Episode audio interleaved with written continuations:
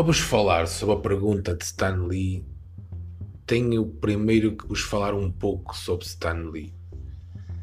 Stan Lee era um rapaz que trabalhou em muitas coisas, desde vender jornais a, a, a trabalhar nas limpezas, trabalhou. Mas o sonho dele sempre foi ser desenhador. Uh, aliás, ele também tinha um sonho que era ser escritor, mas acabou por escrever roteiros e fazer desenhos para livros de banda desenhada, pelos quais eu sou eternamente grato a Stan Lee porque iluminaram a minha infância. Uh, na altura eu lembro-me que os, os, livros de banda desenhada dele davam, eu pensei para mim que davam excelentes filmes e, e efetivamente isso veio a acontecer. Todos os filmes da Marvel uh, têm origem em Stan Lee. Tanto é que ele, uh, por uma questão de homenagem enquanto ele era vivo, em vários filmes ele passava tipo ou como carteiro ou como limpa-vidros e ele foi o criador de vários vários vários uh, personagens de banda desenhada nomeadamente o Homem-Aranha o, o Homem de Ferro Capitão América o Thanos entre outros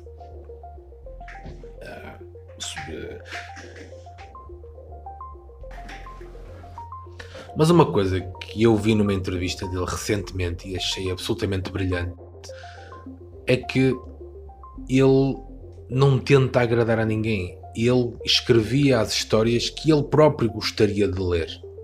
E enquanto ele as escrevia, ele próprio estava ansioso pelo, pelo desfecho que a coisa poderia ter. Poderia ter.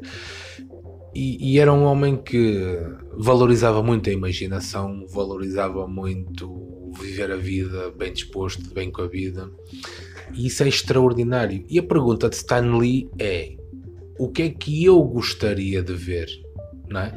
Vai muito contra aqueles que tentam produzir algo para os outros. Aquilo, aqueles que produzem conteúdo ou livros ou whatever, eles perguntam qual é o público, qual é o público-alvo? O que é que eles querem que eu faça, o que é que o público quer que eu faça. Stanley dizia exatamente o contrário. Ele dizia que eu não conheço os outros, mas eu conheço-me a mim, eu sei de que é que eu gosto. E deve haver muito mais gente como eu, porque eu sou uma pessoa normal, comum.